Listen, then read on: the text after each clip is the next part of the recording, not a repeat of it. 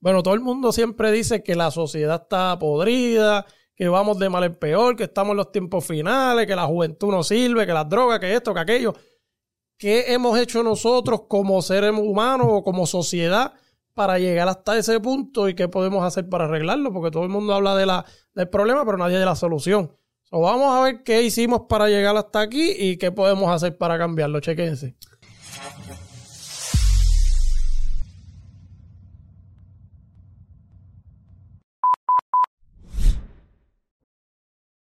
¡Uy!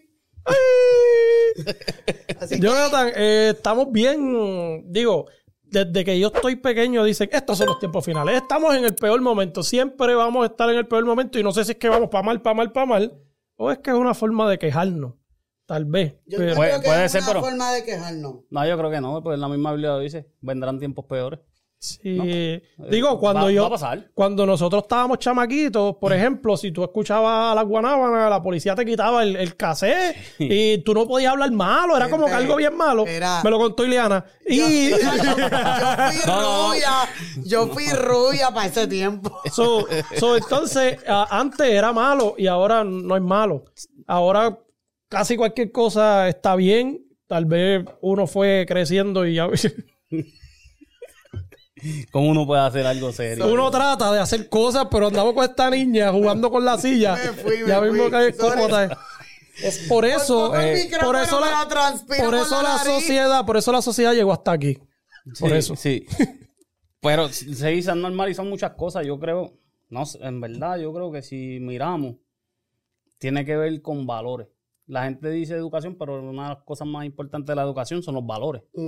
Que si tú no le enseñas valores a tus hijos, cuando tus hijos crezcan no van a tener valores. La mierda no ¿Me es entiendes? esa, la mierda es que le. le Oye, dijo- ponen- dijo algo bien que- importante. No, y que le ponen toda la responsabilidad al maestro. ¿Sabes? Exacto. Como que si en tu casa tú no tienes que enseñarle algo a tu hijo. Exacto. Tú sabes que Ajá. Hay que pegarlo. Un poquito Sí. ahí para que la gente Es- sepa que estás aquí es con que- nosotros. Que la gente te ve, pero no te oye. antes, antes tú hacías algo, tú rompías algo, tú le faltabas el respeto a un maestro. ¿Qué iba a hacer tu mamá o tu papá cuando tú llegaras a tu casa? Hacho, una pela, un una pela, gente, una pela duro. Un. Una pela, una, un reglazo con Catalina, que era una yarda doble, ¿sabes? Doble. Y esa, Pega con tape. la madera no estaba Y cara, la usaban. Sí, sí. Era una, una, una pela con eso y después. Y no estamos diciendo Pero- que hay que darle a No, los exacto. niños. Eh, es que, que cambió. Que había Pero- antes que ahora no hay. Pero hay que educar. Porque ahora mismo tú no tienes que darle al niño. Pero es que tú ni siquiera lo puedes mirar porque ahora tú miras mal a uno y te voy a Los llamar mismos a chamaquitos te sociales, amenazan. Te voy a, ¿me entiendes? Y, y es como que Pero dijiste algo No bien hay. importante, que la escuela, yo siempre he pensado que hay que dar, por ejemplo, Puerto ¿Quién Rico lo tiene, dijo importante, yo o él? él dijo O sea que yo no algo, he dicho no, nada. no, yo pero no, chico, yo no he Ahora aportado no. nada pero déjame, importante déjame hasta decir ahora. algo que él dijo entre líneas, donde yo estaba equivocado. Yo siempre digo, hay que, Puerto Rico las escuelas están esbaratadas y la educación es una porquería y no es por culpa de los maestros, sino del gobierno robando. el gobierno, exacto. Eh, pero los abuelos de nosotros, los abuelos de nosotros llegaron a segundo grado y eran personas educadas. tenían valores. O sea, eh, los abuelos de nosotros no tuvieron educación escolar. No le podemos echar la culpa a la escuela si tu abuelo no fue nunca a la escuela y era un tipo decente. En realidad, son los que te enseñan en tu casa. Y nosotros somos los que, básicamente, por la, por la edad que tenemos y nuestra generación, nosotros criamos a esta gente que hoy Los tiene el mundo más los- podrido. Los, Claro. pil- los millennials. Que ahora mismo, mira, las escuelas, por ejemplo, en Puerto Rico, no valen dos chavos. Cuando yo iba a la escuela, si a mí me cogían escribiendo una pared en la escuela, Mm. yo tenía que pintar media escuela.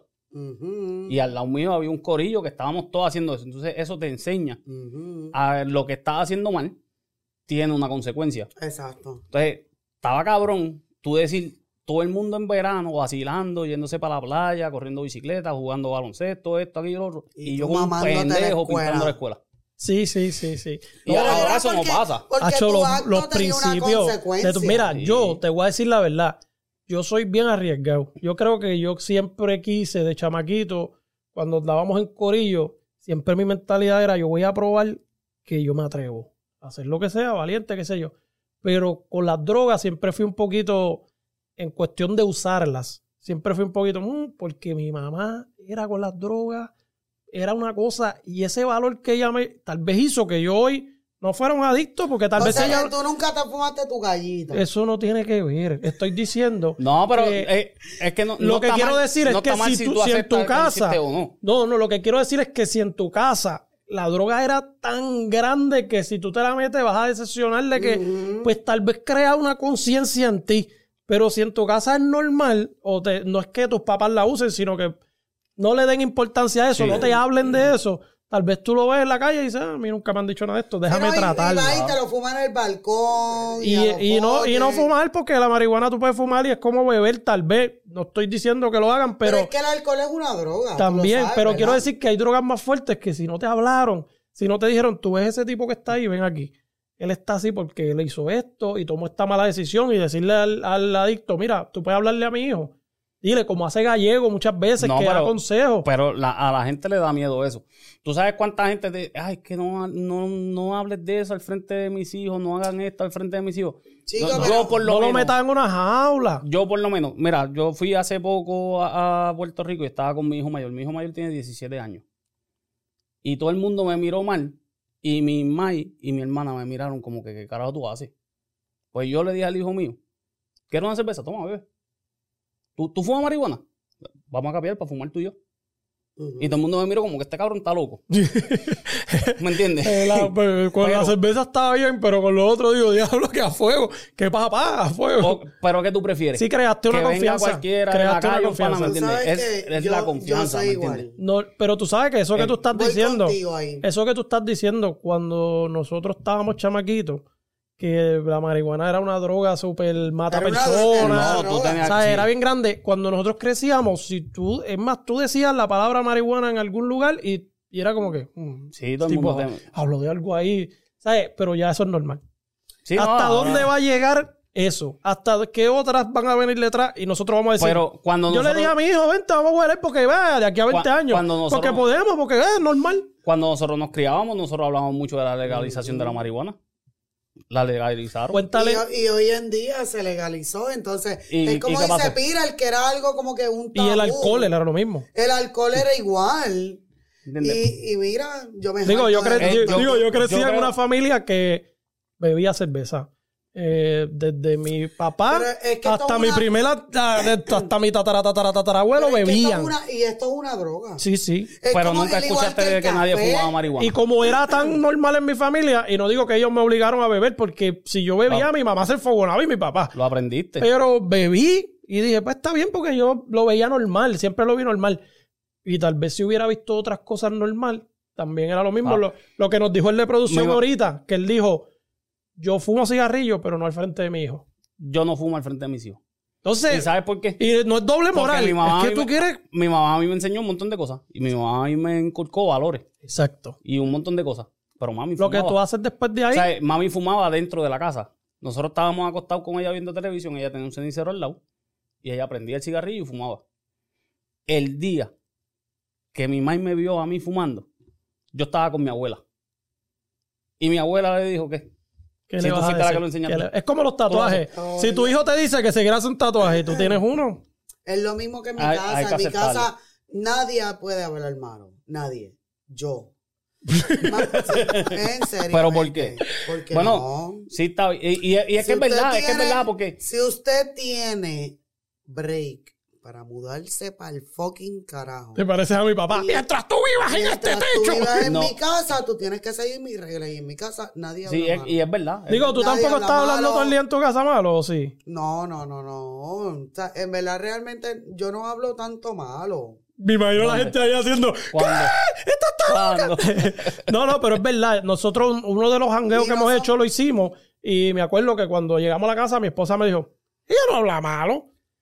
Sí. Y fue porque estuvimos compartiendo un Era que rato. estaba comportándome. Sí, era que estaba. porque- porque Digo, nos tiramos una loquera fea, Porque pero no ustedes salieron, con Iliana, no salieron Sí, con, no, no, salieron pero- con la suegra. Con la Esa- suegra, gracias.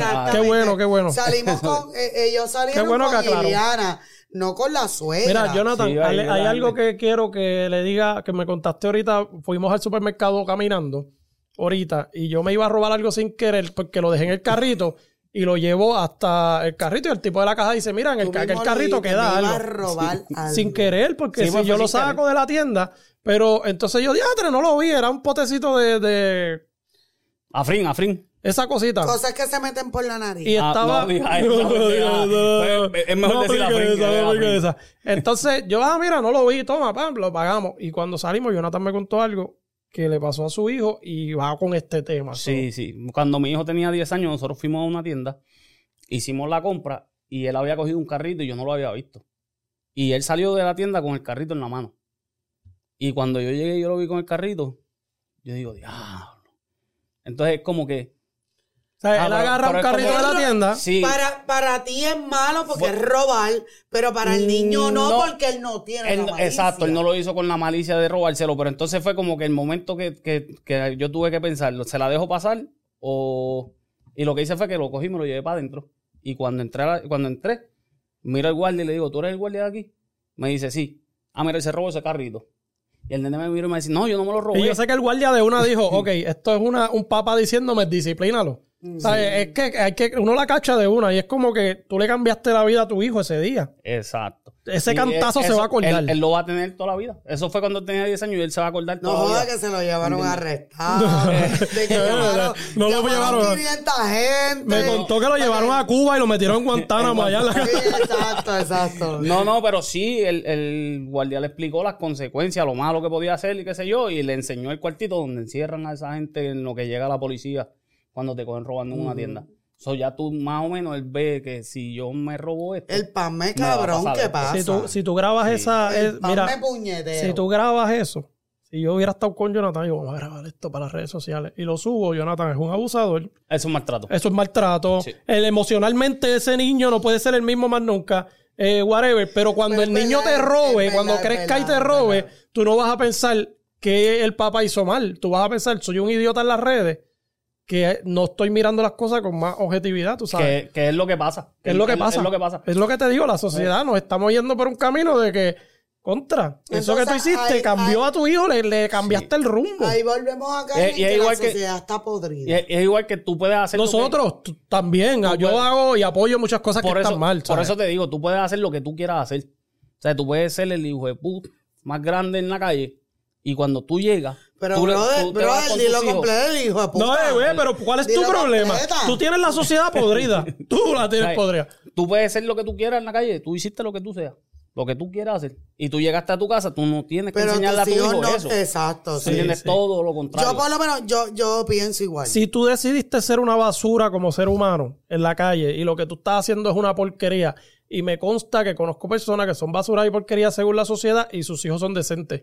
Si tú estás dañando a la sociedad porque tú lo decidiste, no críes a una persona que va a dañarla también. No le, no, Que no sepa lo que tú haces, trata No de... sé si tú, tú has leído los libros de, de Pablo Escobar o viste en la serie, la El Señor de los Cielos. Yo leí hasta el de eh, Cano Bitumul, O sea, eh, yo no sé si tú te diste cuenta. really? para que sepa. Yo no sé si tú el, te el diste tipo cuenta. sacó un libro. Eh, Acho, léelo, que se te eriza la piel, porque el tipo está hablando de todo lo que pasó en la cárcel, en presidio, cuando era la cárcel de aquellos tiempos que tú sabes que no es como Paloso ahora. Blanco. Paloso Blanco, Que era lo una cárcel de cerraron. Puerto Rico que era como las que ahora están allá en Nicaragua, allá. Uy, sí, que Sí, eso lo eso- cerraron, gente. Lo de cerraron, lo De lo cerraron. malo que era y feo. Hay Pues- artistas de reggaetón ahora mismo que estuvieron en presidio. Sí. Que, Pues que yo, la yo no sé si vivieron tú de te cuenta que en ese libro, en esa serie, esa gente tiene todo algo en común.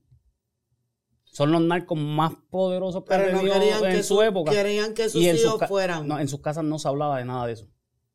Pablo Escobar era comerciante, el Señor de los Cielos era comerciante. Entonces, todos eran comerciantes y no le inculcaban eso a sus hijos. Mm.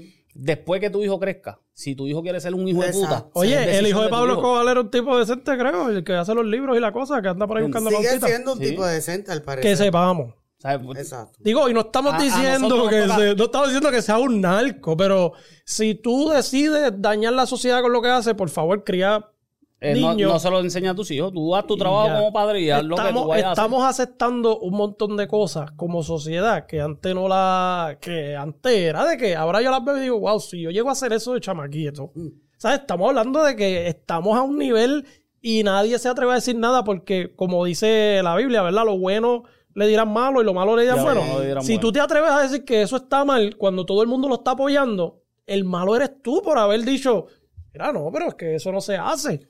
¿Sabes? Y cada día creamos estos grupos que son minorías que dicen, "No, nosotros nos sentimos mal porque no nos dejan usar droga, por ejemplo.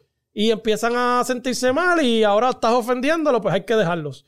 Por Sí. ejemplo, porque Sí, no hay es que ningún grupo de eso. está touching No hay también. ningún grupo de eso, me fui a estamos fuego. touching, estamos touching. Pero es que es la verdad, es que la gente ahora mismo está en eso. La gente ahora mismo está en... en- en- yo quiero hacer esto y tú no me puedes decir nada porque yo Libertad. tengo mi derecho. Sí, estamos Entonces, promoviendo cosa- la anarquía. Una cosa es el derecho, una cosa es la libertad y otra cosa es el libertinaje.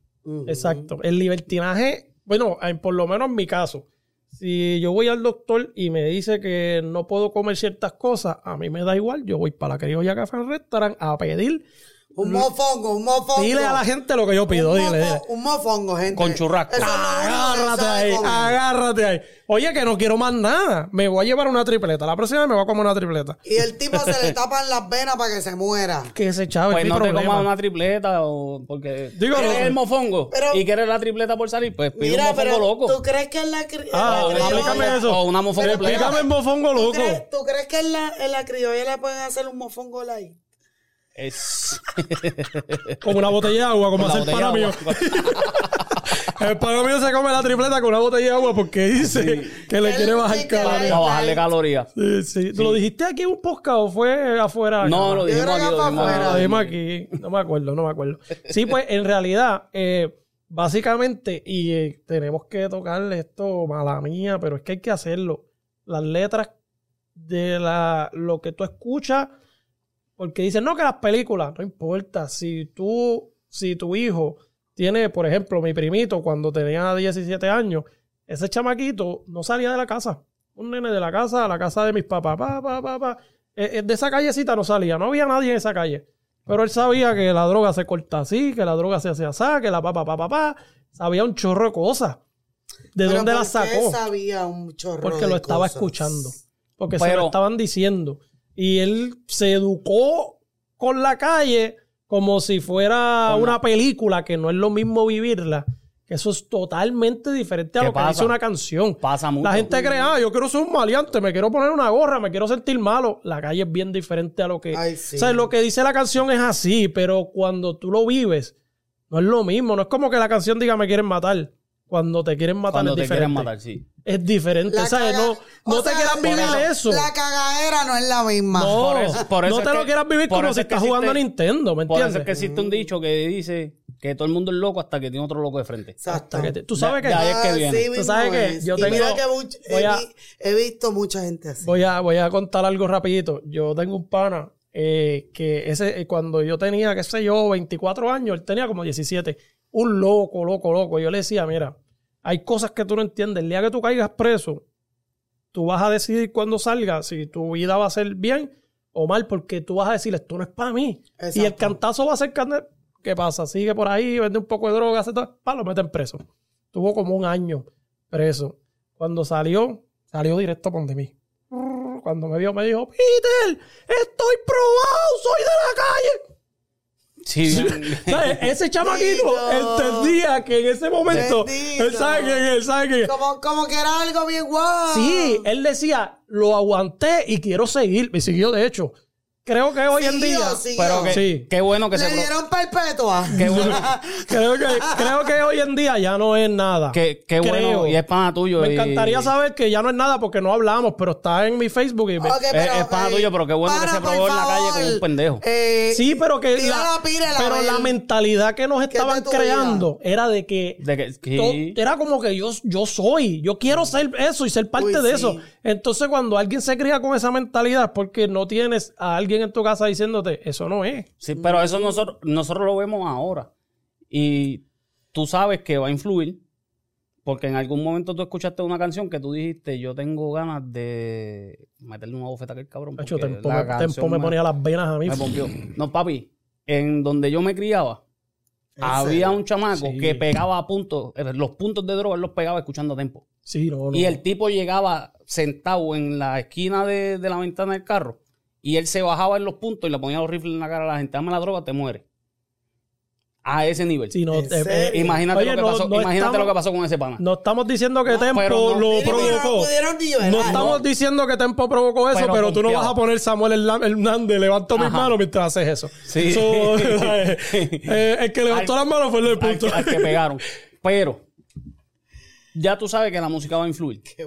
Tú sabes que lo que van a ver en la, en la televisión va a influir. Claro. Pues entonces ahí es donde entra el trabajo de los padres. Las amistades, eh, quien eh, te rodea. Sí, ahí es donde entra el trabajo de uno como padre, de tú enseñarle a tus hijos. Oye, Ok, enseñale esto- ellos qué hablan tan- esto. ¿Qué tan, ¿Qué tan mente débil tú puedes ser que te puedes dejar influenciar Yo soy así. por la letra de una música? Sí, es que, así. es que te, te puede influenciar Sí. porque es que tú estás todo el tiempo Sí, sí, escuchando Vete lo mismo. carajo, pero no, Acho, no. Es que lo Es que va a tendrías hacer, que- va tendría- es como, entonces, voy Si la música, en si la música no influencia, ya, ¿por qué la iglesia, los por qué la iglesia usa la, la, la alabanza?